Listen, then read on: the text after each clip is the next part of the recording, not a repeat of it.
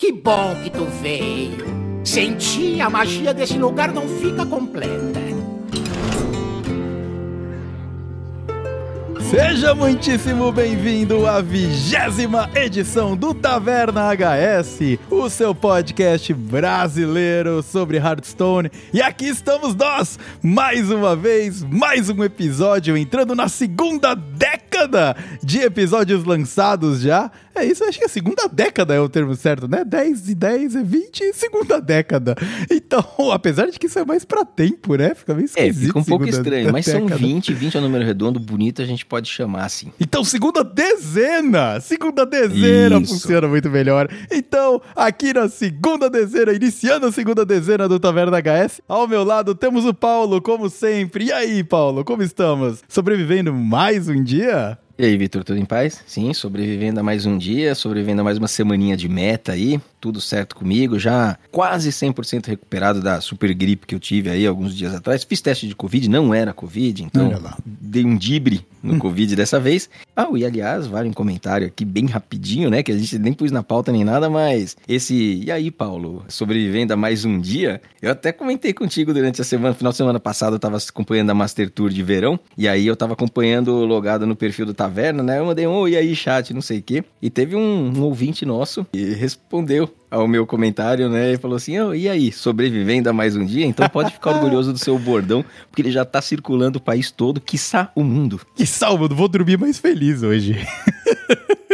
Muito bem. E muito obrigado aí a quem, a quem fez o- essa interação muito maneira aí, que a gente fica feliz de, de ver essas coisas acontecendo. Infelizmente eu não gravei o nome da pessoa, agora não tenho mais acesso ao chat, mas... Eu tô recuperando aqui no, junto com a produção. Deixa eu pegar aqui que eu acho que eu consigo achar. Calma aí. É, mandei um printzão pra você. Mandou um printzão. É o José Vandenildo. Aqui, ó. Mandou aí sobrevivendo sim. mais um dia pra gente. Então, um grande abraço, José. E não foi uma vez só, viu? Foi tipo numa sexta e no domingo, assim, as duas vezes. Ele tava por lá e escreveu a mesma coisa. Muito maneiro aí. Muito obrigado. Muito obrigado pelo carinho.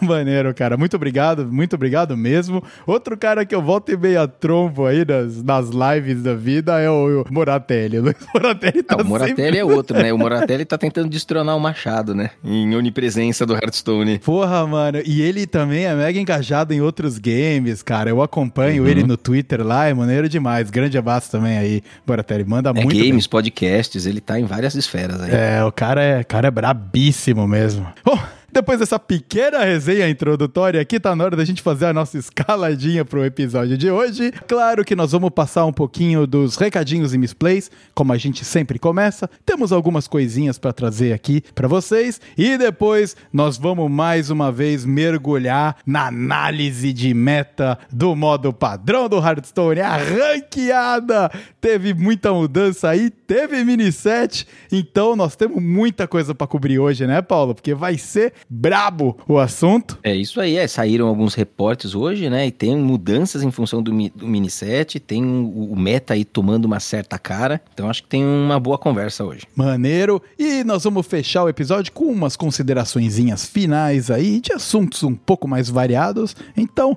vale a pena você ficar até o final, porque a gente vai ter algumas coisas interessantes pra trazer. E isso posto, eu acho que tá na hora da musiquinha de introdução e abrir oficialmente o episódio, certo? Vamos nessa, bora lá. Bora.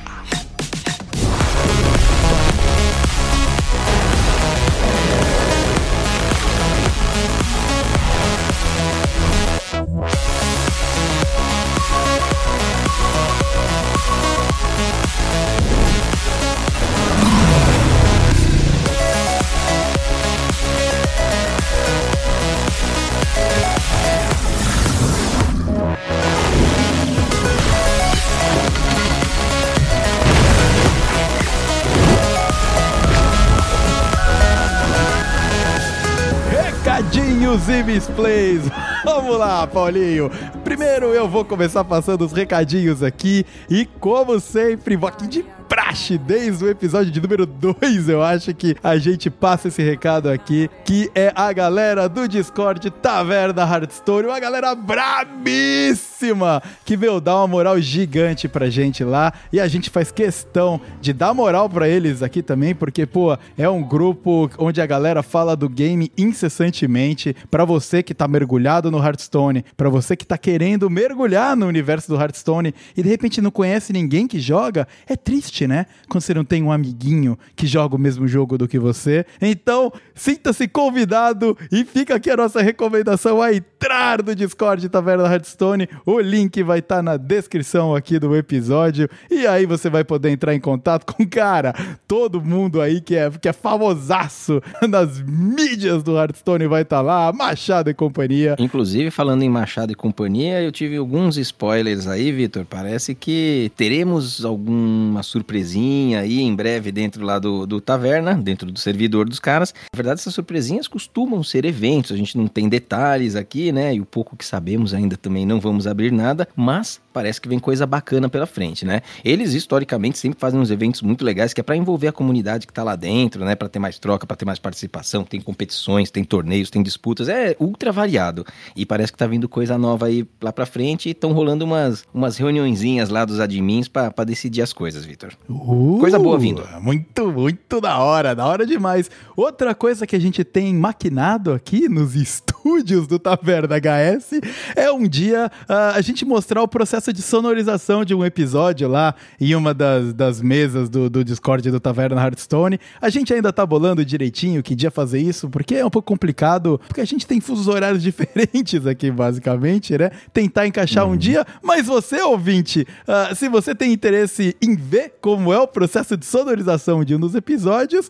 uh, fica de olho e dá um alô pra gente aí, pra gente ver se tem adesão mesmo, pra gente fazer, que eu acho que vai ser uma parada muito legal. E, mais uma vez, uma parceria muito maneira com a galera do Discord Taverna Hearthstone. É isso aí. Segundo rejabazinho aqui, segunda recomendação, é o canal do Hard História. Ó, o nosso querido História, cara, gente boníssima. A gente tá aqui mais uma vez convidando você a conferir o canal do YouTube do cara, que, meu, pô, sempre posta vídeo de, de lore do Hearthstone, de lore do Warcraft em geral, né? Sempre vinculado ao Hearthstone, uhum. uh, como aqueles personagens é, são na história, na própria lore deles, como eles influenciaram o jogo, se viram game, se não viram game, se caíram do meta. Pô, é muito maneira uh, o approach dele nos vídeos do canal. E também tem aí, meu, a maravilhosa história do posto. Então tem muita coisa maneira pra você conhecer lá no canal do Hard História, que o link obviamente está aqui na descrição deste episódio. Misplays, Paulo. Temos misplays no episódio de hoje, né, cara? Não passamos em branco no episódio anterior. É, não passamos, não passamos. Temos aqui alguma pequena correçãozinha, na realidade, não é nada muito grave,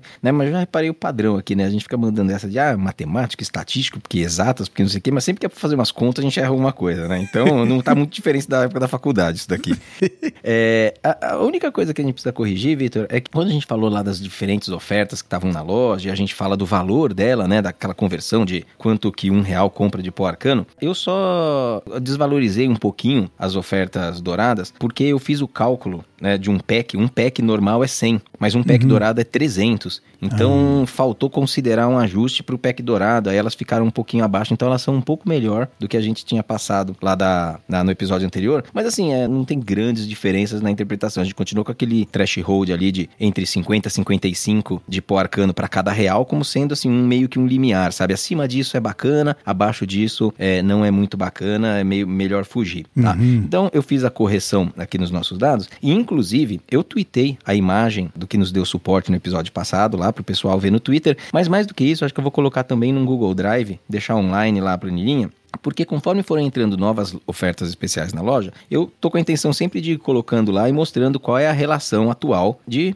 pó arcano por real. As pessoas podem ir olhando essa, as ofertas atuais em comparação com outras e ir decidindo se isso daí compensa para elas ou não. Inclusive, tem duas novas na lojinha, a gente vai falar mais para frente assim que a gente sair desse bloquinho tenebroso de misplays aqui, Victor. Muito bem, vai ficar lá a nossa planilha de Dust Score, né, cara? Você, aí pra você ir é, lá e checar. O Dust Score, um oferecimento do Bank of Dust. Bank of Dust, exatamente, o banco do pó. É que a gente já, a gente já entrou em acordo que isso aí já é uma parada que tá muito bem estabelecida no mercado faz tempo. Ai, muito bem. Acho que é isso que nós temos de display por hoje, né? De misplay é, é isso mesmo. Muito bem. Beleza. Uh, mais uma novidade é que a gente vai tentar trazer nos próximos episódios e, uh, e espero que com alguma frequência o que, está rolando nos campeonatos por aí, né, Paulo? É, na verdade, não é nem um overview assim do que está rolando nos campeonatos por aí, é o que os campeonatos que vão rolar por aí.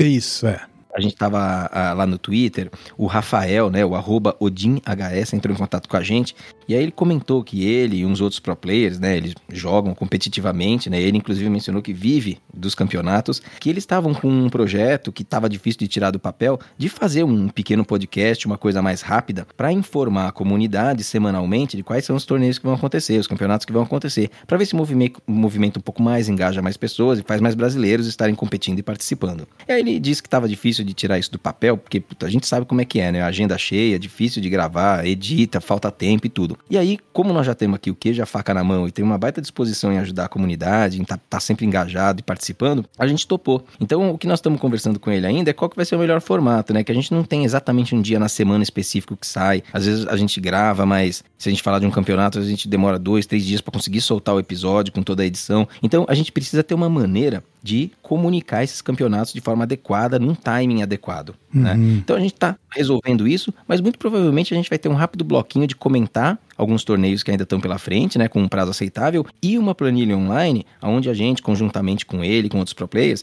a gente vai mantendo um repositório de campeonatos. Então, mesmo que a gente não fale aqui no podcast, um link vitalício ali, um permalink que as pessoas sempre podem entrar e ver já de forma organizada o que vai estar tá acontecendo. Então, eu acho que é uma forma legal de da gente estar tá centralizando um pouco de informação e fazendo um pouco de divulgação também desses jogadores profissionais e dos torneios. Então, nós estamos ajeitando aí, mas provavelmente vai sair. Exatamente, é a nossa maneira de tentar dar uma força e mais exposição aí, pô, tá pra galera que vive de campeonato, né? Uh, como a gente já comentou aqui algumas vezes, o, o competitivo do Hearthstone não voa a vento e proa como outros games por aí, né? Então, uhum. se a gente puder dar aquela forcinha, a gente vai dar uma forcinha com certeza. É isso aí. Outro assunto muito interessante e é uma ótima notícia, né? Que você já Excelente. divulgou, inclusive, no Twitter, uhum. é a localização de valores do HS Replay. Demorou, mas chegou. Demorou, mas chegou. Nossa, demorou muito, eu nem estava mais esperando, mas o HS Play localizou os preços para a nossa moeda, né, para o real. Então, com isso, os preços ficaram extremamente acessíveis, né?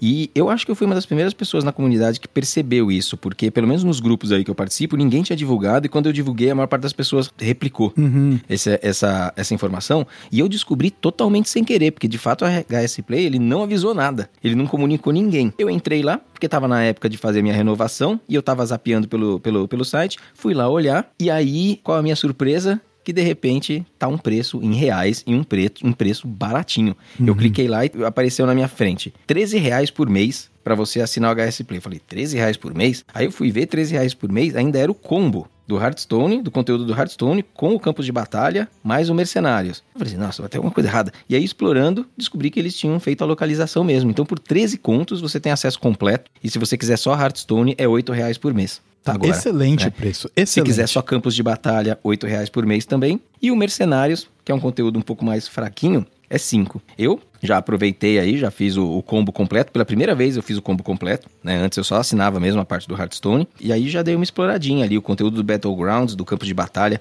é bem feitinho, né? Ele não me ajuda tanto porque eu não jogo modo, mas ele é bem feito, tem umas informações bem interessantes. Cara, eu acho a parte gráfica do, do conteúdo do Battlegrounds, porque eu acho que é mais novo também. Eles estão com uma uhum. interface um pouco mais dinâmica ali. Parece mais moderna a interface. Eu gosto bastante da interface do Battlegrounds. É, parece moderna Tem um gráfico lá que é muito bonito da performance que os jogadores têm, dependendo do, do, do turno em que eles dão upgrade no tier da taverna. É. Então vai mostrando isso, assim. É, nossa, é muito interessante. É um gráfico bem bonito, bem interativo. Tá, tá aí, fica a dica. É, é super bom. E o do Mercenários, é, achei bem fraquinho, na verdade. O Mercenários uhum. é um pouco mais barato, mas é, é mais fraco. Eu acho. Esperava até um pouco mais. Esperava um pouco mais de sei lá, um pouco mais de desenvolvimento em torno da, das composições que são possíveis ali, sabe? Eles mostram mais ou menos as que tem maior win rate no, PV, no PVP uhum. e, e, fica meio que por isso. É um pouquinho mais fraco. Mas tá a dica aí, agora tá num preço super acessível para quem tá aqui no Brasil. R$ reais por mês, você já tem acesso ao Battlegrounds ou ao Hearthstone. Muito maneiro, cara. Puta, muito bom mesmo. Ah, eu acho que tá inclusive o mesmo preço que eu pago aqui em dólar, o mesmo número. Então eles, cara, localizaram agressivamente mesmo, cara. Uhum. Ficou é, muito é isso, mais barato. Cara, é o número de moedas, né? É como tem que ser, como tem que funcionar as coisas geralmente. Exatamente, muito bem. E Falando de moedas, tem ofertas na lojinha, né? Então tá na hora de abrir a carteira. Uhum. É, e na real a gente só tá trazendo isso aqui porque o nosso último conteúdo foi justamente sobre conversão, né? De reais para pó arcano. Então a gente eu só quero repassar aqui qual é o valor dessas duas novas ofertas. Elas pingaram agora na lojinha. Uma delas chama Especial da Taverna, que são 50 packs da expansão mais recente, da Cidade Submersa, tendo que duas lendárias garantidas, isso por 80 reais. Então, ah, nos cálculos, isso equivale a 5.800 de Dust por uma conversão de 73 Dusts para cada real. Então é uma uhum. conversão muito boa. É uma conversão no nível do, do, do Mega Bundle, do, do bundle de, das pré-vendas da expansão. Uhum. Uhum. Então ela vale a pena para quem precisa de pó. Essa daí é uma boa oferta para se adquirir. Junto veio uma outra que chama Barganha do Bob, que tem esse nome, mas a barganha não é tão boa assim, né, Bob? Porque pelo mesmo valor de 80 reais, são apenas 10 packs, só que dourados, e uma lendária garantida, dourada também. Só que aí na conversão, ao invés dos 5,800 da anterior, a gente fica com 4,800 de Dust. Então é 58 Dust por real na conversão, um pouco inferior. Se tiver que escolher entre uma e outra e não ligar para packs dourados, não é o teu objetivo, aí vai na, vai na de pacotes normais mesmo, que ela compensa um pouco mais. Essa daí, inclusive, eu, eu adquiri recentemente, mas a dourada eu vou passar. Uhum, o Bob tá meio mandrake aí, né? na, nas é, o Bob, dele. né, mano? A gente é. sabe, esse Bob aí, ele não é muito confiável. Quem joga BG, eu já ouvi muitas reclamações, dizem que ele... ele... E que agora o Bob tá aparecendo nesse novo game do Diablo aí, então ele tá todo baroto. Ah, então vai ver que é por isso que agora ele tá a monetização ficou pior, né? eu acho que sim, Não viu, vamos cara? entrar nessa polêmica, a gente tá fora dessa parada aí. Ah, é, cara. Eu tô fora, mas eu tenho o meu time, viu, cara? Eu só não vou gastar o seu tempo aqui, ouvinte. aqui ventilando sobre o Diablo. A gente faz um drop sobre as suas impressões do Diablo, cabe direitinho. Podemos fazer. Será que o pessoal gostaria é. de ouvir um conteúdo à parte aqui só sobre o Diablo, cara? Eu não sei, é você quem vai falar, eu te entrevisto, eu não jogo Diablo. então, ouvinte, se você quer ouvir a gente fazer um, um sideline aqui, um, um, conteúdo adicional de drop sobre o Diablo e as nossas impressões, dá um alô. Quem sabe a gente não resolve montar alguma coisinha aqui. Mas vamos voltar ao Hearthstone, vamos falar do que interessa essa aqui, que é o padrão. Muita coisa mudou. Ah, o mini set entrou para realmente fazer alguns swings no game, né, Paulo? Ah, algumas classes ganharam combustível pra caramba, outras Uh, não. Mesmo tendo sofrido buffs há pouco tempo, perderam o fôlego, né? Porque o mini set não, não continuou dando aquela energia. O que, que nós temos aí uh, no meta uh, de hoje, Paulo? E é, e é, de novo, a gente tá aqui trazendo um pouco, né? Do que, que o Vicious Syndicate colocou no report deles, o, record, o report de número 232, que saiu dia 9 de junho, hoje, dia da nossa gravação de agora. então, o que, que nós temos aí? Paulo, nesse mundo do meta pós miniset? É isso, Vitor. A gente tem um meta que tá tomando uma certa cara, então a gente vai fazer alguns comentários aqui sobre ele, é, baseado tanto no HS Play quanto no report do Vicious que saiu hoje, né? Então hoje, dia 9, que é o dia dessa gravação, tem report quentinho, fresquinho ali do Vicious Syndicate, que é sempre uma fonte excelente, uma das melhores fontes que a gente tem aí à disposição. E nós vamos trocar algumas ideias aqui sobre esse meta mas já de cara algumas considerações assim podem ser feitas que o mini set ele chegou, assim, o mini set, ele historicamente a gente tem visto que ele acrescenta algumas peças em alguns arquétipos às vezes, mas ele em nenhum momento ele é um grande definidor, assim, assim, tem uma grande mudança, sabe, um, uhum. um, um 180 graus ali na direção que o meta estava indo. E dessa vez, a gente percebeu esse fenômeno novamente e principalmente no guerreiro. Né? Então o guerreiro ele já vinha tendo aí uma participação expressiva no meta. O meta ele já vinha tomando é, algumas características um pouco mais controle e agora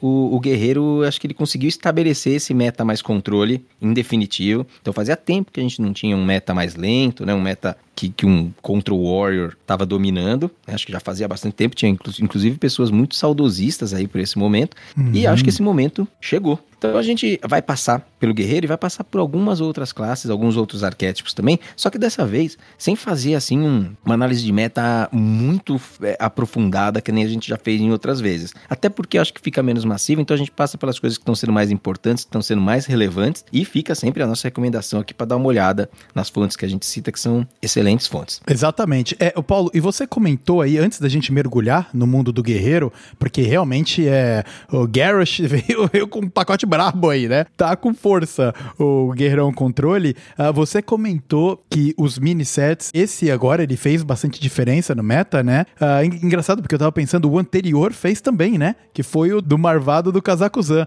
Então, de repente, aí a Blizzard tá indo pra uma estratégia de dar bastante relevância pros, pros mini sets dela, será que não? Ela tem escolhido cards que entram nos arquétipos que já existem. É. Né? E assim, a gente não sabe como é que é o processo deles de escolher os cards do mini set, né? Porque quando você para pra pensar assim, o mini set, na verdade, os cards, eles fazem parte da expansão do qual o mini set faz parte. Tanto que ah, essas cartas começam a sair nos pacotinhos depois que o mini set é lançado. Né? Você tira essas cartas nos packs. O que a gente não sabe é se de verdade eles fizeram todas as cartas e escolhem algumas para ir pro mini set, ou se tem muito mais carta do que eles soltam no mini set. Uhum. Porque acho que, se eu não me engano, são 35 cartas diferentes no mini set. Assim, eles podem perfeitamente ter 50 lá na manga e escolher as 35 que eles acham que são as mais relevantes ali no momento, né? Isso daí é. nunca ninguém contou pra gente. É. Então, sim, eles escolhem, só que não de forma a virar o meta de ponta cabeça, mas de forma a fortalecer bastante alguns arquétipos. Porque mesmo quando saiu o Kazakuzan, que você mencionou, ele sim foi bem bombástico. Só que ele fortaleceu o Ramp Druid, que já era um deck, um arquétipo muito bom. Então, não vira de ponta cabeça mas fortalece algumas estratégias. A única coisa que eu posso dizer é fora Kazakuzan, cara. É a minha postura oficial e será para sempre. Vamos lá, vamos falar do guerreiro, Paulo. Você, você e o Natan com a camiseta fora Kazakuzan lá no cantinho sozinhos aí, mano, é isso aí. Exatamente, cara. Eu e o Natan, nós vamos fazer uma passeata. Nós vamos uh, combinar uma passeata virtual e vai ser só nós dois, eu acho. Faz uma nota de repúdio também, manda pra Blizzard. e vou xingar muito no Twitter. Muito bem, guerreiro, Vitor.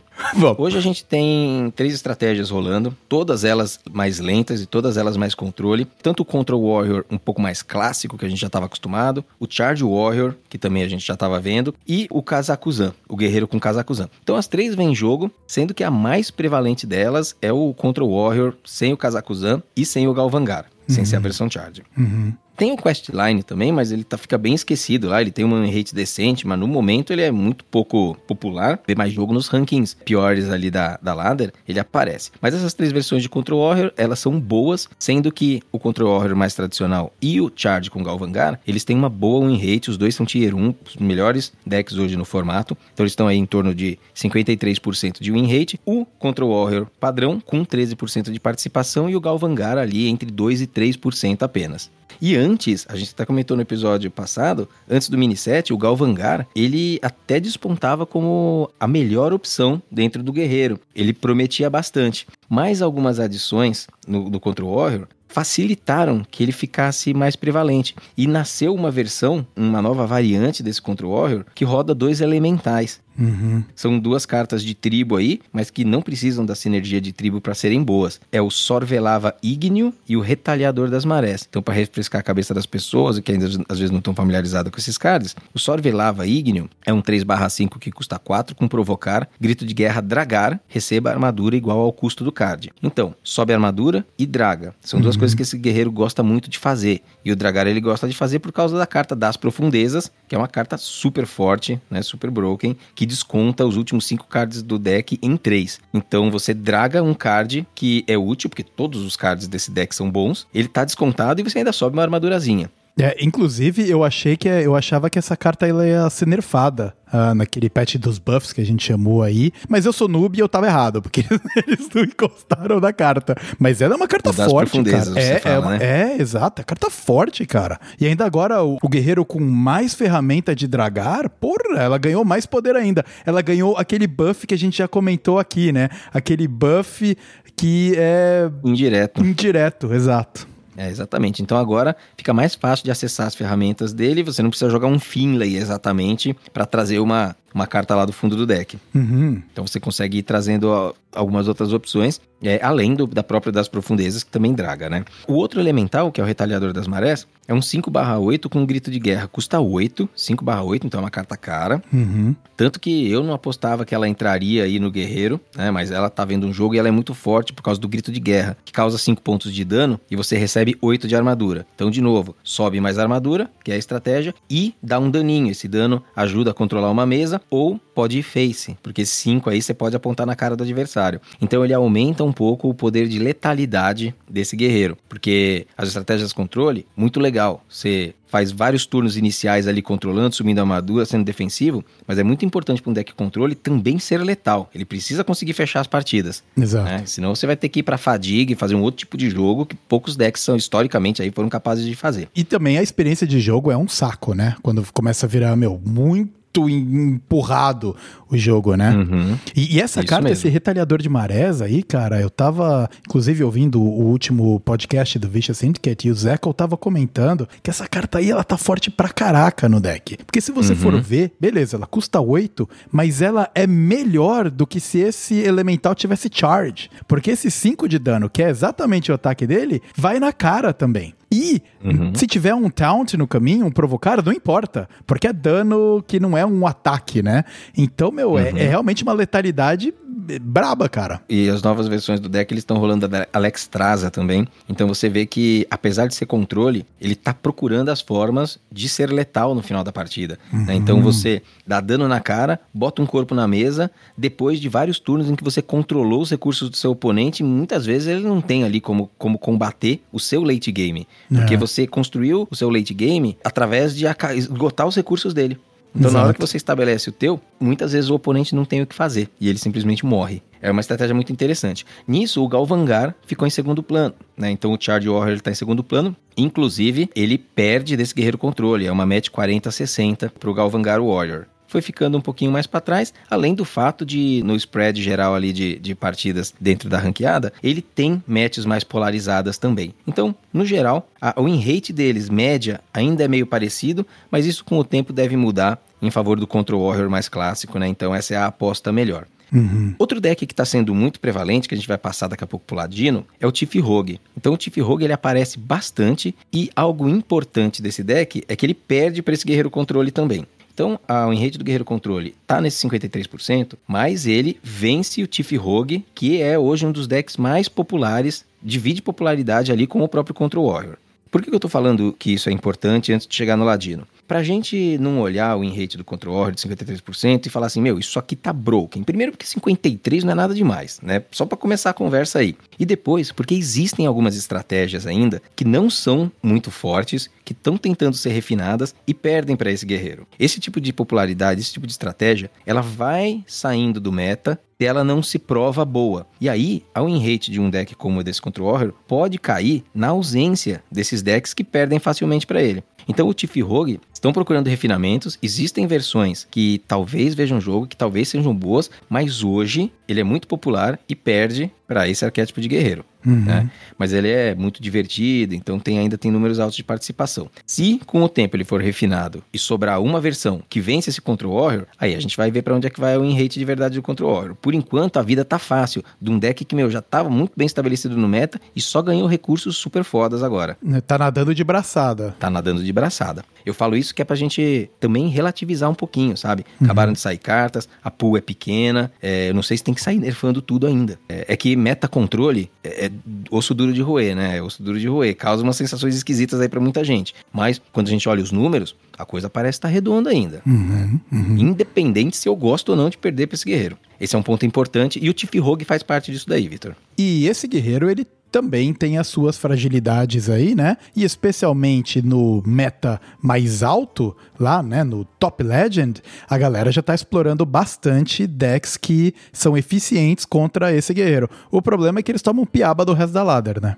É isso mesmo. É, então, hoje um dos pontos, né, eu mencionei assim essa win rate alta porque os counters para esse deck, eles ainda não foram estabelecidos. A gente espera que eles sejam bem estabelecidos com o tempo. Se isso não acontecer, aí a gente passa a ter um problema. O que tem hoje que funciona contra o guerreiro é o Porco Priest e o Anaconda Druid. Dois decks que não são simples de jogar, principalmente o Sacerdote, é né, bem difícil de jogar, e os dois, eles têm um conjunto de matches péssimo no resto da ladder. Então você vai jogar, se você tiver ali no diamante, no lenda mais alto, você vai enfrentar um, um espectro grande de oponentes com outras classes, e você provavelmente vai perder dessas classes se estiver jogando o hard counter do guerreiro. Uhum. Ainda por cima, o Sacerdote, o Porco Priest, ele ainda é destruído pelo Anacondra, mas destruído. Então, assim, é, ele é 8,92 a match. É 8% Caraca. de win rate pro sacerdote. Nossa. Então, nos níveis mais elevados, esses decks vão aparecer tentando counterar o guerreiro e com o tempo o Anacondra deve sobreviver. Até porque ele tem, é um pouco melhor contra outros também. Mas é aquela coisa, se você não tá ali no top 1000 lenda, dá uma desencanada desses decks, assim, é, se for só para subir na ranqueada, pode deixar eles de lado, porque eles de, provavelmente não vão trazer um bom resultado para você. E dá para jogar algumas coisas que combatem esse guerreiro de certa maneira e que não ficam perdendo para as outras coisas também. Tem hard counter esse guerreiro incipiente na ladder como um todo. Então a gente tem que aguardar os counters, eles ainda podem surgir, a gente até vai passar por algumas coisinhas ainda, Vitor. Exatamente. Então, você aí, meu parceiro, que é que nem eu, que não é do mundo lenda, top lenda e tal, e tá navegando ali no diamante ou até abaixo, uh, talvez, uh, você provavelmente vai ver um monte de gente aí postando: nossa, esse deck aqui de Priest é quebrado, ou esse deck aqui de Druida tá com uma rate absurda. Não vai se aplicar a gente ainda, principalmente porque a população de guerreiro ali, pelo menos até o momento no diamante, não é tão grande. Então, esses decks se tornam muito menos significativos porque eles são amassados pelo resto da ladder.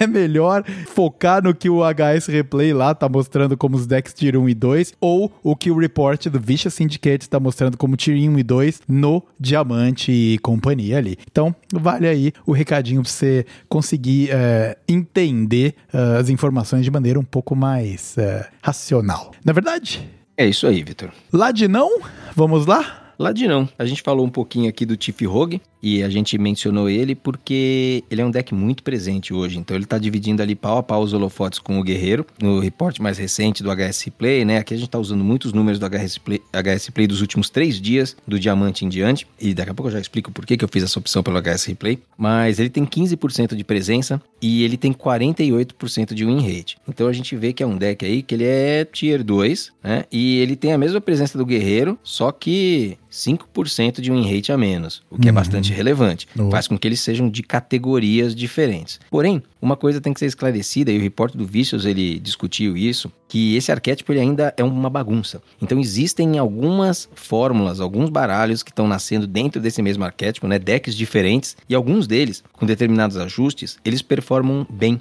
eles já estão chegando perto ali dos 50% na ranqueada como um todo, e inclusive eles têm condições de fazer frente ao guerreiro controle. Esses decks eles estão se desenvolvendo, a gente já fala deles, mas hoje o que é mais presente é o Tiff Rogue, basicamente em duas variantes. Uma que o HS Play chama da Tiff, propriamente dito, e uma outra que ele chama de Boat Rogue, né, do barquinho Rogue. e é um nome muito esquisito, mas eu entendi por que, que eles fizeram essa diferenciação agora. Porque antes Tiff Rogue era a, a fórmula que rodava a maestra do baile de máscaras. Então você entra disfarçado de outra classe, desconta Guinol e tudo isso. Agora, todas as versões estão entrando com a maestra do baile de máscaras porque é muito bom você descontar o Guinol. Uhum. Só que tem uma delas, foca ali no pacote de descobrir cards de outras classes, que é o Tiff Rogue. Inclusive tá rodando a Tess Greymane. A Tess Greymane, ela tá vendo o jogo aí, pra alegria do, do, dos main ladino. Parece que ela tem alguma utilidade finalmente, né, depois de anos. e uma outra versão também roda a maestra, só que ela roda um pacote um pouco mais vanilla. Então ela tem os piratas, ela tem a Corsária ali, que é um drop 1, é um piratinha também, que comba com o Smite, tem a Nau, a, a Nau Azariana, ela entra nos dois lados. Só que tem um lado que é mais pirata, finaliza ali o jogo naquele jeito mais clássico, né, que a gente já se acostumou recentemente. Uhum. Então eles estão chamando de Bolt Rogue e tem a versão de Tiff. Uhum. A, a versão com os piratas, ela performa melhor hoje, só que ela tem menos espaço para evolução E o Tiff Rogue, ele vem melhorando alguns decks ali, eles ainda podem surgir como até, uh, eu não sei se counter do guerreiro, mas ficando pau a pau ali com ele. Consegue gerar bastante valor, consegue brigar no late game. Tem que esperar. Eu sou sempre reticente com esse arquétipo mais tiff, assim, principalmente quando um finalizador é a Tess Greymane, porque a inconsistência ela faz com que o deck ele, assim, precisa ter umas cartas muito broken e, e para que a inconsistência se pague. Né? E eu não sei se esse arquétipo tá nesse nível. Mas vem crescendo e alguns decks aí dentro desse arquétipo podem ser que pintem sim e fiquem ainda bastante bons. Tem uma receita lá no Vicious e a gente recomenda que quem quiser testar esse deck use aqueles, aqueles informaram lá, né? Porque por vários motivos ela é melhor ali na matchup spread geral. E, é meio que isso do ladino, Vitor. Tem ainda o Mine Rogue, que é um deck um pouco mais combo ali, mas ele é, ele é mais fraco. Ele tem estatísticas piores, é um deck que funciona ali para quem gosta do estilo do deck, né? De dar uns OTK, bastante dano, aquele jogo um pouco menos interativo. É, aí é um, um prato cheio, né? Acaba sendo um deck divertido também. É, ele tem aquela brincadeirinha lá de você pega a arma que replica o Death Rattle do último Death Rattle que você tinha, aí você mata a arma e normalmente é o, o seu último punch ali para finalizar o cara, né? Então é, ele realmente Isso. tem uma dinâmica é, e teve uma carta do mini set que é uma adição muito importante para esse deck, foi o que deu, voltou a dar atração para ele, que é um minion, que faz com que você jogue o seu próximo lacaio com o último suspiro que você joga, ele morre imediatamente. É, exato. É, às vezes você já tá com aquele objetivo que dura três turnos e quando ele morre ativa duas vezes. Esse lacaio fez o deck voltar a, a ser testado. Se uhum. ele vai se manter, eu não sei, mas a win rate agora é uma win rate razoável, é deck tier 3, mas dá para se divertir se você gosta do arquétipo, porque antes ele era injogável praticamente. Uhum. Bom, falando aí da volta dos que não foram, um outro deck uhum. que retornou e, e, ele, cara, ganhou a cara de Demon Hunter de novo é o Fel de Demon Hunter, né? A gente já tinha comentado lá no episódio anterior que o Drektar, que puta, meu, a carta é quebrada, mas ela tira um pouco do flavor do que, que o Demon Hunter tem e o Jace poderia rodar rodar com alguns ajustes ali. Tá aí, uh, teve alguns apoios, teve buff do Gilag lá e o Feldmon Hunter aí tá estapeando uma galera também. É, e, e é legal, né? Esse, esse Fel DH voltando é bacana e mostra como foi acertada e bem feito o nerf no Naga DH, né? Na versão agro. Porque a gente até comentou, né? Que tinha uma preocupação, eu tinha essa preocupação de que a arma, né? Que tem abate honroso saísse do jogo com o nerf do, dos golpes múltiplos. E na verdade, não, ela continua rodando e os golpes múltiplos com essa tag de feitiço vil é, manteve né, a sua importância, mesmo custando o dobro de mana, uhum. que é sempre muito relevante. Funciona nesse arquétipo e trouxe de volta um arquétipo que é bem mais interessante para o Demon Hunter, que faz rodar o colossal dele, que foi bufado também. Então foram investimentos feitos ali na classe que estão se pagando agora com o novo mini set. Ele encontrou um motivo e encontrou né, uma forma de ver jogo. Então o pacote Fel usando como finalizador o Shilag, que podem na verdade ser dois Shilags, finalmente acharam uma utilidade para Caria, Almaville, Kari Almaville é um lacaio lendário lá do Vale Alterac, que acho que eu nunca tinha nem visto ninguém jogar contra mim. É. E agora ela tem um payoff interessante do Shilag ainda tá no seu deck, você vira uma cópia dele. Né? Uhum. Então você fica com dois colossais, dois Shilags bufados agora e um monte de feitiços vis não tem mais tanta remoção, né? Os feitiços vis que davam remoção, eles rotacionaram no começo do ano, mas agora nós temos dois colossais dando dano em área e o finalizador de sempre, que é sempre, já é até clássico, né? É bem bonito, que é o, o Jace Tesse Trevas chegando para fechar o jogo. Então, é um, um arquétipo que me agrada bastante. Eu acho que a gente abrir mão de um Naga DH por um Fel DH é sempre um trade, assim, excelente e acho que os nerfs foram acertados. A gente vê agora, né? A classe está com identidade bacana, boa, as cartas de antes ainda vem jogo e os colossais passaram a ver jogo, uma lendária lá do Alterac passou a ver jogo. Então tudo muito bom nesse sentido. E um in rate excelente de 56%, né? Então nerf DH, que guerreirão aí, guerreirão tá fazendo o quê? Guerreirão tá perdendo desse fel DH. Cara, muito legal. Eu, eu gosto, eu gostei muito de jogar com o, o Feldmon Hunter anterior, que era aquele que tinha o pacote do Expendables Artists, né? Aquele que você também uhum. combava junto com o Cortruz e tudo mais. Pô, eu gostava muito uhum. de jogar com aquele deck. É o Artistas Descartáveis. Artistas Descartáveis, é, exato. É, putz, é muito legal. E eu fico feliz de ver um FelDH de volta aí. Eu vou testar esse aí também, se eu tiver as cartas, se eu, tiver, se eu tiver pó pra fazer. Vamos ver. Eu acho que dá. é, a, só a Cária. A Cária, ela é uma que o pessoal tá chamando de Carla aí, né? é uma carta que, assim, ela vai rodar só nesse deck, né? Então fazer ela é sempre um risco, né? Quem é, é quem tá, tá ali sempre no, no, fio da navalha do, do pó arcano, precisa considerar esse deck, porque de repente o deck sofre um nerfzinho, ou ele sai do rolê, essa carta dificilmente entra em outras coisas, né? Carta assim é meio complicado. É muito bom quando dá certo, mas quando você compra o Shilag antes dela, ela é uma carta bem ruim. É, uma, é, é uma daquelas ruim. cartas que de repente pode ser adaptada. Ela não é a espinha dorsal do, do deck, é. né? Uhum. Então dá uma olhada lá uh, no HS Play, ouvinte. De repente, se você não tem essa carta, eu vou fazer o mesmo, porque eu não tenho. De repente uhum. tem alguma outra ali que é um filler bom, algum fel, sei lá, e, e que pode funcionar também. Talvez você perca um pouco de win rate, mas você consegue jogar com o deck. É, em partidas em que você vai precisar mais valor, você perde o segundo Shilag. É. É. Você perde o segundo Shilag, você perde pressão ali na mesa, você perde controle de campo. É, é, uma, é uma perda importante. Por outro lado, se você comprar o Shilag antes dela, tanto faz ter ela no deck. É. Então é, é complicado, é daquelas cartas assim um pouco mais circunstanciais. Ela é a carta com maior taxa de vitória no Mulligan. Ah. Então, é uma carta de custo 6, 61% é a taxa de vitória dela no Mulligan. Não é muito descolado da segunda, da terceira, então significa que ela não tá broken, mas ela é importante. Veio uhum. na mão, você uhum. segura, porque aumenta muito a chance de você não ter comprado o Shilag até a hora de jogar ela. Uhum. Em contrapartida, o Shilag é a pior de todas, 47% de vitória se abre na sua mão. A segunda pior é 53%. Você vê que de 53 para 47 tem um grande pulo. Então comprar o Shilag nesse deck antes da Cária é uma tragédia e provavelmente a sua win rate é bastante afetada.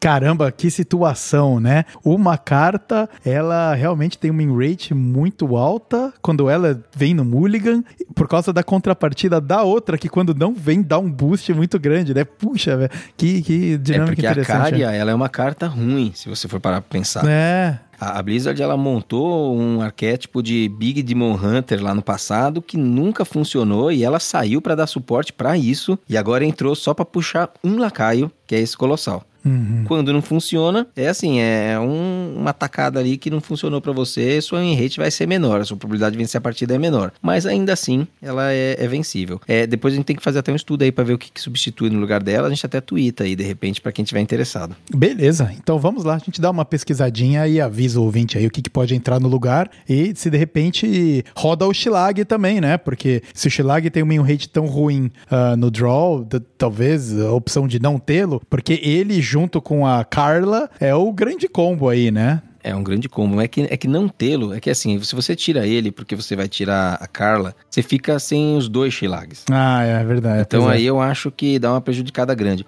Porque a win rate dele ao comprar é pior por causa da Carla. Se você tirar a Carla do deck, a win dele ao comprar não, a, não vai ser tão ruim assim. Uhum, uhum. É porque é, o deck funciona muito em torno de você ter esses dois Shilags. Yeah. É. Né? Precisa ver se há algum feitiço vil, alguma coisa que compense para voltar no Jace depois. Provavelmente não tem, né? A gente tá uhum. vendo as top listas aqui, todas elas estão rodando a Carla e o Shilag. Então é, é isso, Carla. É. Carlinha aí parece que não é safe craft, viu, gente? Não é safe craft porque ela não vai ver jogo se esse deck não funcionar mais. É, então acho que se você quiser brincar com o deck, vai ter que ter porra, né? No... vai ter que ter porra fazer a Dona Carla aí. Dona muito Carla. legal, mas interessante esse, esse momento do, do Demon Hunter. Sim, muito bem. Fel DH de volta aí na praça, na pista, e isso é muito bom. Muito bom. Então, o uh, que mais nós temos aqui, Paulo, Olha, de decks que estão no meta? DH, Ladino e Guerreiro, eles são as coisas mais interessantes, mais relevantes que estão acontecendo. Hum. Os Mac Pala, os Mac Made, os arquétipos tribais, eles estão por aí, eles continuam funcionando. Inclusive a win rate do Macpala é muito boa. A gente não está aqui falando dele porque a popularidade é um pouco mais baixa, mas a win rate do Macpala é excelente. Ela não é excelente é. contra esse DH. Esse DH farma o Macpala com farinha. Mas ele tá aí firme e forte. Eu vivo encontrando aí na, na, na ladder o Macpala, bastante inclusive. Então, mas não tem grandes novidades, o deck é um pouco menos interessante, um pouco mais linear. Inclusive no podcast do Vicious, eles fizeram um comentário que eu não, assim, eu concordo só parcialmente, que eles disseram que, tirando, sei lá, um, o Porco Priest, né, o Boar Priest e o Anaconda, alguns, alguns poucos decks, esse é um dos metas com menos skill que eles se lembram. Justamente por causa das estratégias, né, com, com os arquétipos de tribo, que são mais lineares e, e eles meio que vão contando ali o que, que você precisa fazer. É, eu não sei o quanto que eu concordo com isso, né, se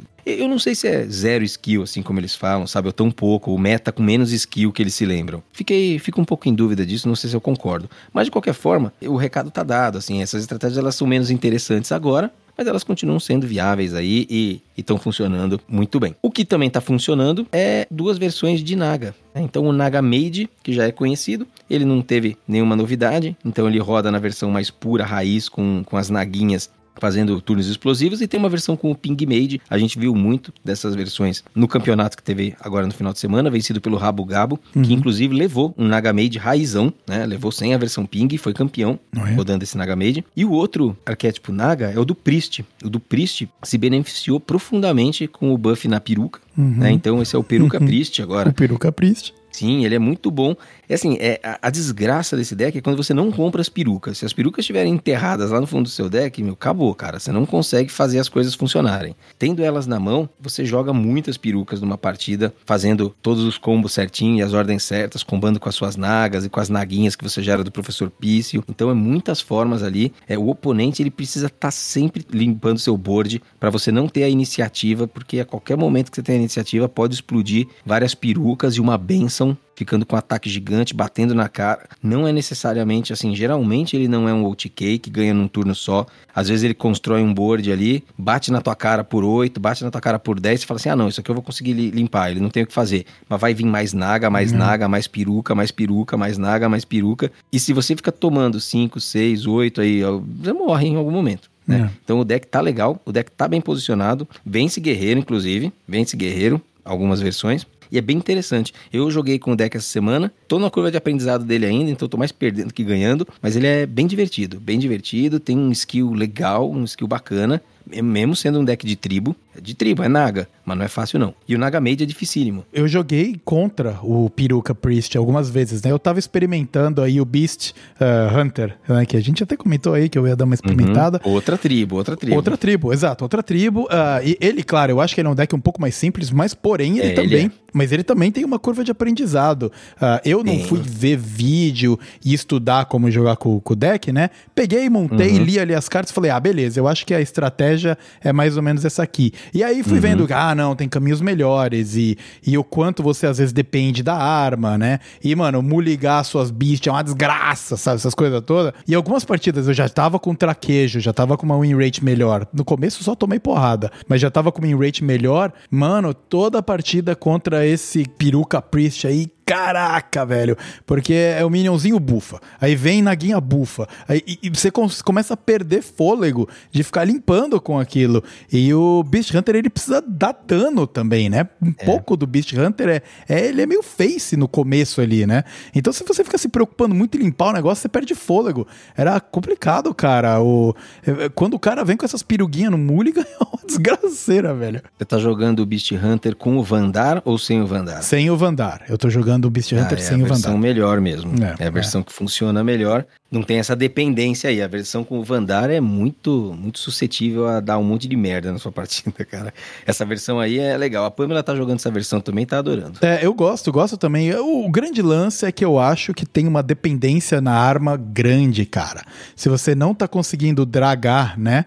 E ou roubar. Uhum o valor dos seus uh, das suas beasts caras para ficar mais tigres, né? Ou usar os tigres, né? O sunken, uhum. o sunken uh, tiger lá, puta cara, você fica em mais lençóis. Então, se não vem a arma, é complicado, cara, bem complicado. É a arma e o tigre, né? Bem dependente dessa, dessa, dessa combinação. Os tigres depois começam a trazer as feras do seu deck, mas assim, você pode comprar todas as feras antes. É, é, é assim, tem, tem pontos fracos do deck, né? Tanto que ele não é tier, acho que ele é tier 3 atualmente. É, é, e, é. Mas é um deck muito gostoso de jogar, cara. É um jeito legal de jogar Hunter, cara. E dá um prazer absurdo descer o Hidralodon lá, cara. Mano, uhum. puta ah, vida, cara. Que Beetle Colossal maneiro, cara. E, e aí você é, enche o, é o board de, de, de. Puta, é muito da hora, cara. Eu gosto muito. Sabe o que, que esse Colossal me lembra, mano? Na época que a gente jogava RPG de mesa mesmo, que ficava matando uns lacaios que tinha esses aspectos aí, cara. É. Era a cabeça pra todo lado, você matava, vinha outra, aí comia o teu personagem. Né? É, exato. Aí, a hidra, as hidra de três cabeças, né, cara? Exatamente. É. Muito foda. Não, era muito bom. Agora, e aí, ó, um comentário aqui rápido sobre o meta, assim, no geral, né? Acho que o pessoal pergunta muito se. Ah, puta, então precisa de nerf, tem que ter nerf já. Parece que é a bola da vez sempre, né? Acho que a Blizzard já de um tempo pra cá ela é muito ativa, né, nessa questão dos balanceamentos. Então a gente fica acostumado com qualquer coisa nerfar, uhum. né? Pô, tem um deck com 53% de win rate e 16% de presença, nerf. Mano, assim, quando que não vai ser assim, né? Uhum. Então, na verdade, o pessoal, cara, os nossos ouvintes, eles vão ter que desculpar a gente, mas eles vão ouvir muitas vezes a gente dizendo que não precisa de nerf aqui, e às vezes a gente vai errar e precisa, né? Mas é porque, assim, é, eu, pelo menos, tendo a ter uma atitude menos reativa com relação aos metas. Ter que mudar o meta pro meta ficar uma coisa que eu quero, né? Eu acho que os metas, eles estão aí para eu explorar eles Uhum. e, pô, pode ser que eu não goste de algumas fórmulas aí, ou pode ser que eu não goste nada dele, mas ele é um meta e às vezes ele tá zoado e quebrado, mas não é sempre, né? Não é sempre. Então, esse de agora, ele vai ficar talvez mais controle, isso daí começa a trazer fúria em muitas pessoas. Mas olha só, vamos pensar no que, que a gente está vendo comparado com coisas que a gente já viu no ano passado. Vamos pegar uma classe que ela não é das mais amadas por parte do público, que é o sacerdote. Que sacerdotes que a gente está vendo jogar? Quest Priest, que tem um jeito interessante de jogar, é super lento, então não incomoda ninguém, mas é super diferentão e bacana. Quem joga, curte. Temos o Peruca Priest, que é um deck super maneiro. Tem skill, tem as nagas, roda a cartinha bufada lá, tem letalidade, tá bem posicionado. Nós temos o Porco Priest, que não tá bem posicionado na ladder, mas cara, é super difícil de jogar, super interessante. Equipa uma arma 15-3 que deixa seu oponente com 1 de mana, e é difícil de fazer isso, mas quando faz você ganha o jogo. Ó, esses são os três decks da classe que todo, todo mundo não gosta. Uhum. Aí você vai ver um DH, a gente tem um Fel. Aí você vai ver um Mage, a gente tem um Naga. Difícil É. de jogar também, com versão full Naga, com versão Ping. A gente vai ver Ladino, tem versão rodando Tess Greymane e todas as cartas de outras classes. E tem versão com Pirata. E tem controle. E tem controle com Kazakuzan e sem Kazakuzan. E tem Colossal. Assim, eu, do jeito que eu vejo, com essa, uma atitude um pouco mais positiva, eu tenho dificuldade de achar esse meta, assim, achar os problemas do meta. É claro que vai ter. Claro. Quando eu vejo o sacerdote com três opções que eu tenho vontade de jogar, eu falo assim, mano, bota esse meta num quadro. Eu, eu acho que a, a carta que tá me incomodando ah, no momento um pouquinho assim é a Nelly, cara. A a Nelly, o colossal do, do pirata, Uhum. né? Principalmente agora que eles consertaram aquele bug de você não conseguir ver que cartas o cara, que piratas o cara escolheu ali, né? E, Uhum. mano, normalmente quando vem uma Nelly, vem má notícia em breve, assim. Porque o, o Smite custando um, com mais outros dois piratas custando um, que daí o cara vai pegar o Smite e outros piratas com alto ataque, né? Mano, nossa, normalmente é péssima notícia e, e eu, eu um pouco da minha reação, que nem a que eu tive com o Kazakuzan, é aquela uma carta que causa muito, é um poder muito grande numa carta, que vira o jogo. Não, é sim. Mas de- eu, eu tô com você também. É, eu tô, tô gostando do meta e tô me divertindo. É, a Nelly tem essa questão mesmo. Muita gente fala assim que o Smite, talvez ele tivesse que ser modificado de alguma forma, ou a Nelly tivesse que ser modificado de alguma forma. Eu já vi discussão de que o Smite tá ficar fora da pool da Nelly. Mas assim, eu também não tenho certeza do quanto que isso, porque a gente vai colocando essas opções, porque determinadas estratégias de jogo causam muito na, na- na nossa É. experiência. É. Agora, por exemplo, a Nelly é um colossal. E o Smite é um card legal que vai É. rotacionar em algum momento. É um 6-5 Exato. com charge. A gente quase não tem charge. Então, assim, eu não sei se esse não é o momento da gente, tipo, ver muito dessas coisas, sabe? E mais pra frente não ver mais, porque essas coisas vão embora e. O, o Guerreiro tem 53% de win rate. É, exato, é. E essa é uma das ferramentas dele, né? Num meta com uma pool de cartas pequena em que ele parece muito mais redondo e um monte de outros arquétipos ainda não parecem totalmente redondos porque faltam peças. É. Essas- a gente vai ter duas expansões no ano ainda. Então a gente vai nerfar a Nelly, sabe? Nerfar o Smite. Eu, eu não sei, Uhum, sabe? Eu, uhum. não, eu não sei. É, quando você olha os números aqui, eu procuro ser frio às vezes, né? Tipo, eu fico putaço, assim. Eu fico falando aqui que, que meu, parece que mano, eu sou tipo o monge do- da parada. Mas, mano, eu fico putaço com várias coisas que acontecem no jogo, tilto e tal. Só que na hora de trazer aqui, eu prefiro dar uma olhadinha ali, né? No que, que É. os números estão me dizendo. O que, que, que eu tô vendo ali em termos de cards. Pô, como é que é a win rate no Mulligan? Drektar não tinha condições de aceitar aquilo lá. É. E, e decks? Quanto que eles estão desgarrados ali no Tier 1? Eles estão chegando num Tier S sozinhos? Talvez. E, e aí, por fim, pra gente fechar esse negócio de meta, Vitor, que já tá se estendendo, um rápido comentário de que muito do que a gente pensa do meta, muitas vezes é influenciado por opiniões de streamers, pro players e até esses bons produtores de conteúdo, como o pessoal do Vicious, porque eles inadvertidamente estão nos passando uma visão que é de top 200, top 1000 do Lenda, entendeu? Se você vai pegar a, op- a opinião do No Hands, por exemplo, que é um cara que joga muito, é muito inteligente, conhece muito do jogo, você vai pegar boas opiniões na maior parte das vezes, mas várias vezes você vai pegar inadvertidamente a opinião do cara que tá jogando no top 50 praticamente o mês todo. É, Entendeu? exato. Então, ah, o meta tá polarizado, você pergunta pra ele, geralmente ele vai dizer que sim, porque é isso que acontece no top 50. Tem três estratégias ali, uma counterando a outra. A, B, C, naquela, né, naquela coisinha de um countera o outro que a gente já comentou aqui a boa parte de nós não tá jogando nesses rankings. Então a gente talvez, muitas vezes, fica contaminado com uma certa opinião, que na hora que a gente vai jogar ranqueada e perde, fica furioso, porque um cara que vive um outro bloco de MMR falou uma parada, mas não é a que você tá vivendo. É, mas é. aí não importa porque você fica putaço, porque você já tá pré-programado para ficar putaço. É, então, por que, que eu falo essas coisas? É passação de pano, tá sempre tudo certo? Não, cara, mas é porque acho que tem que tomar cuidado com algumas coisas, não é? É, não, com certeza, perfeito. É, várias vezes eu ouço, né, os, os podcasts do, do Vicious Syndicate, e o que eles estão falando lá, eu, mano, eu penso, cara, caramba, isso aqui é novidade para mim, porque não se aplica à minha realidade uhum. de, de, de jogo, assim. E às vezes eu até dou um zone out, assim, sabe? Para um pouco de, de ficar prestando atenção mesmo, porque eu viro e falo, cara, esse assunto que eles estão aqui não tá nem perto de chegar no, na minha realidade. A, o, meu, uhum. o meu comentário com a Nelly foi mais relacionado a minha, o meu feeling, assim, sabe? Tirando métricas, tirando estatísticas. Às vezes o jogo tá equilibrado, mano, e, e tá um jogo interessante, uhum. pinga, vem a Nelly. Aí você fica, ai, caralho, sabe? Nossa, é, lascou. É, e o feeling conta, entendeu? Conta pra gente e a gente sabe que conta pra Blizzard também. É, é. Então, assim, se o hate na Nelly ficar muito grande, eles nerfam a Nelly, sim. Eles nerfam. Aí às vezes fica injogável, fica zoado, sei lá, né? É. Então, feeling por feeling, eu sei que importa. Quando isso afeta o estado do jogo, eu não sei se eu me sinto assim tão tão satisfeito enquanto participantes da coisa, sabe? É, e por outro lado é interessante que os colossais sejam fortes, porque eles são colossais, eles são feitos para uhum. ser fortes, e que os heróis também estão fortes aí, porque é. eles são feitos para ser fortes. É, o único Hero Card nerfado até agora acho que foi o Scabs, né? É. Passou de 7 para 8. Mesmo a Cariel Broken do jeito que ela Broken. é, com aquela arma lá. não sofreu um nerfzinho ainda, é. nem pra 8 ela foi. O Scabs caiu na armadilha do Rogue Stone, cara. Ele caiu naquele momento do Rogue Stone ferrado lá, né? É, foi. Foi é isso foi que nerfou ele, cara. Não, porque não, é. Se, se, por, eu acho que foi o último, eles falaram, ah, cara, vamos ter que nerfar, não vai ter jeito.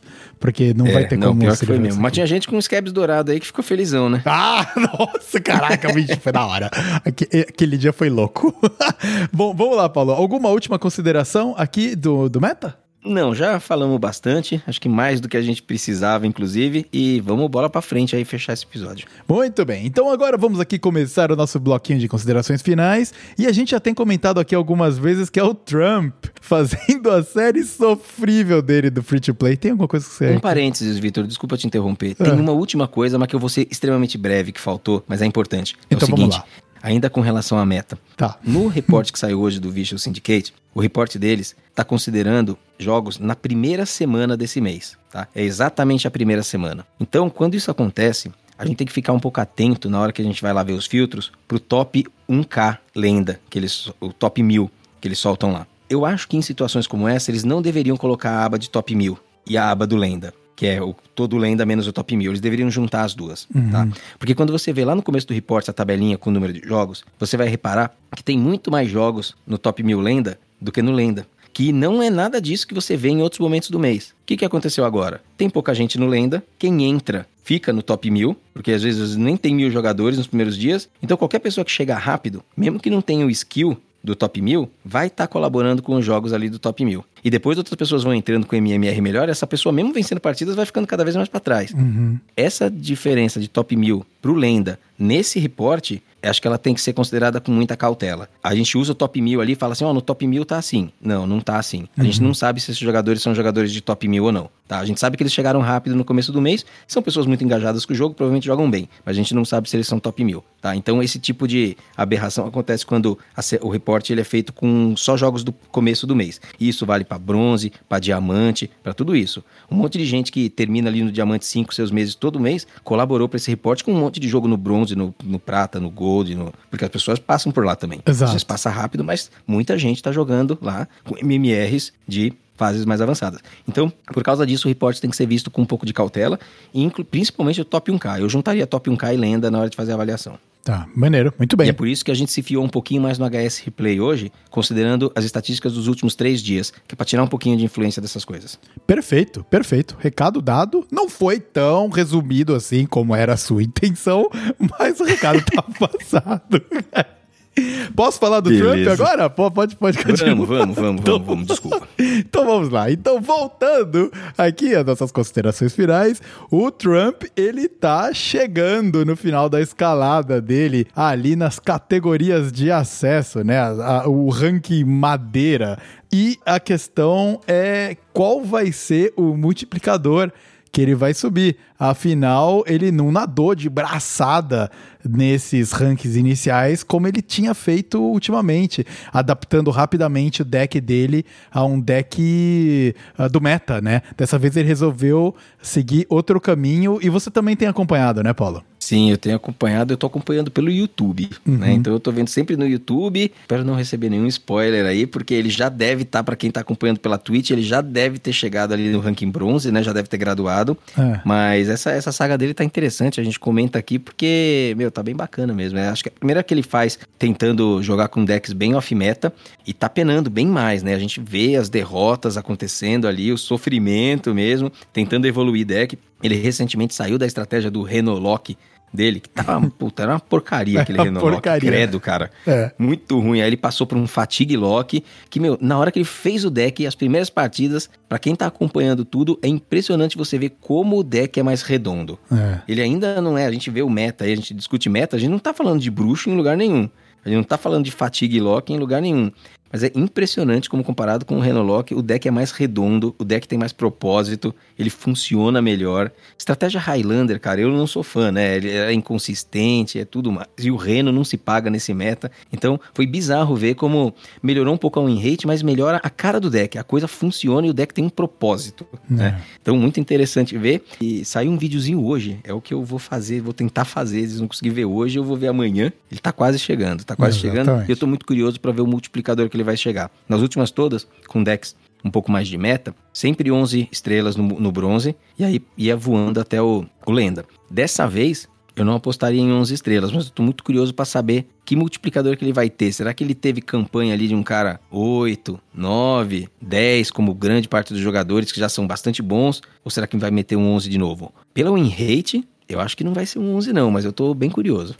É, é, bem, bem, bem, bem, vai ser bem legal ver mesmo. Então tá todo mundo aí na, na expectativa. E, e mas foi muito legal, cara. Eu, e tá sendo legal ver ele jogar com esse deck novo aí, porque dá pra você ver que o cara joga bem o fino mesmo. Ele, ele mesmo, né, jogando só for fun aí, ele realmente joga o fino. E para fechar, E que mais? Tô tendo aí uma experiência, é, eu tô tendo a minha experiência aqui não free to play, de abrir pa- pacotinhos de expansões antigas, né, que eu tô querendo dar uma, uma fortalecida na minha coleção. Uhum. Então, eu só queria comentar, cara, eu abri Goblins versus Gnomos, é, acho que é a primeira expansão lá do Hearthstone, eu percebi que eu não tinha aberto nenhum pack ainda. Quando a gente pega o deck, o, o deck, o deck tracker do Firestone, tem uma aba lá do Firestone que ele mostra quantos packs você já abriu em cada expansão. Eu não tinha aberto packs de GVG, nunca abri. Aí eu fui lá e comprei 10. Porque é pra tirar uma lendária, né? Porque nos primeiros 10 de qualquer expansão, sai uma lendária. E de fato, puta, tirei um troll horroroso lá, mano. Nossa, cara, e cada, ca- cada pacote que eu abri era uma frustração, assim. Não uma frustração porque eu quis abrir os packs, eu queria ter as cartinhas, mas como era ruim o Hearthstone naquela época, cara. As cartas são feias, as cartas não funcionam, são fracas. um horror, cara. É um horror. Mas tá sendo uma experiência legal. Eu abri uns pacotinhos de GV, do GVG, do grande torneio, abri alguns de Old Gods também. Cara, são expansões que muitas vezes eu não tinha nem as comuns. Alguns, Algumas expansões eu não tinha nem todas as comuns, outras eu não tenho todas as raras. Então tô dando uma, tô dando um upgrade aí na minha coleção. Vamos ver, vamos fazendo dando um upgrade aí ano após ano aí, quem sabe um dia eu não fico com ela completinha, né? Uhum, comprometido no jogo aí. Muito bem, legal, cara. Mas é, é o colecionismo, né, É. cara? É aquele colecionismo. Se o bichinho pega, mano, o bichinho do colecionismo tá colecionando até pneu velho aí, porque acha legal. Então, Eu tenho quatro pneus no meu quarto lá do lado da minha cama, porque eu não tenho onde pôr. é, parece Foda. um amigo nosso que tinha quatro pneus também na sala e usou como mesa durante É, anos, né? Exatamente, cara. Puxa vida. Bom, mas eu acho que tá na hora de fechar o nosso episódio. A você, ouvinte, que ficou com a gente até aqui, eu espero que você tenha se divertido. Ah, a gente mergulhou no meta, mas também passeamos aí, né? Um pouco de, de conversas laterais e tal. Um, um episódio que a gente gosta bastante de fazer nesse estilo, juntando a informação com a descontração. Muito obrigado por ter ficado com a gente até aqui. É claro, fica o convite para você nos acompanhar nas mídias sociais e ficar por dentro de tudo que está acontecendo aqui no Taverna HS. Você pode nos acompanhar pelo arroba TavernaHSBR, que é o Twitter oficial aqui do Taverna HS. E quando você mandar uma mensagem lá, é o Paulo que toma conta. Então você vai estar tá trocando uma ideia aí com o Paulo, aí, o nosso especialista sobre o meta da ranqueada. E, mas você também fique livre para nos acompanhar nas nossas contas pessoais do Twitter, né, Paulo? A minha Exatamente. por V underscore Starzinski, o Paulo por arroba Nogrum. Você consegue entrar em contato com a gente por lá. Aqui, os links estão na descrição deste episódio aqui. Dá uma conferida lá e vem dar um alô, que a gente está de braços abertos. E, claro, também no Discord do Taverna Hearthstone, que a gente volta e meia pinga por lá. Então, esse aqui é a minha nota final. E agora eu passo para você, Paulinho, fazer o seu fechamento do episódio 20, a segunda dezena do Taverna HS. Muito bem, segunda dezena. Chegamos lá, né? Vamos comemorando de 10 em 10 aí, né? 30, 40, 50. Já pensou episódio 100, cara? Tem que fazer uma baita de uma festa, né? Nem fiz as contas, mas lá pro final do ano que vem, se a gente for na mesma tocada, a gente tá chegando em 100, né? Porque uhum. nós começamos no começo desse ano, então, sendo o episódio oficial, sem considerar drops, sem considerar outras macaquices que a gente venha a fazer aí futuramente. Exato. Faz muito bem. Começando aqui, muito obrigado aí pela tua parceria novamente né, cuidando aí de todos os perrengues técnicos para a gente poder gravar sempre com qualidade. Agradecer aí novamente aos nossos ouvintes, espero que eles tenham gostado desse episódio. Esse episódio é um episódio foi um pouco mais leve, assim, né? Um pouco mais descontraído, mas com bastante conteúdo também. A gente vai procurar trazer os conteúdos do Meta de uma forma um pouco mais acessível, né? De uma forma menos boring. É até legal pra gente, né? A gente escuta depois do episódio, depois quando a gente escuta depois a gente fala assim, ah, pô, esse aqui ficou maneiro, esse aqui ficou um pouquinho mais lento, né? Então a gente tá sempre meio que antenado nisso para levar um conteúdo o melhor possível aí para todo mundo. A vocês, todos os nossos ouvintes, muito obrigado. Eu agradeço aí é, mais uma semana com a gente. Espero que vocês fiquem aí muito bem. Aproveitem bastante o meta. O meta não tá ruim, gente. O meta tá legalzinho. Então, vão lá curtir, vão lá se divertir. Mas para nós, querido ouvinte, isso não faz na menor diferença, porque independente de qual meta estamos vivendo, vocês sabem, né? Nós estamos por aqui e a gente sempre, sempre vai se encontrar na ranqueada. Garrosh contra isso acaba agora! Os olhos do grito infernal estão sobre você!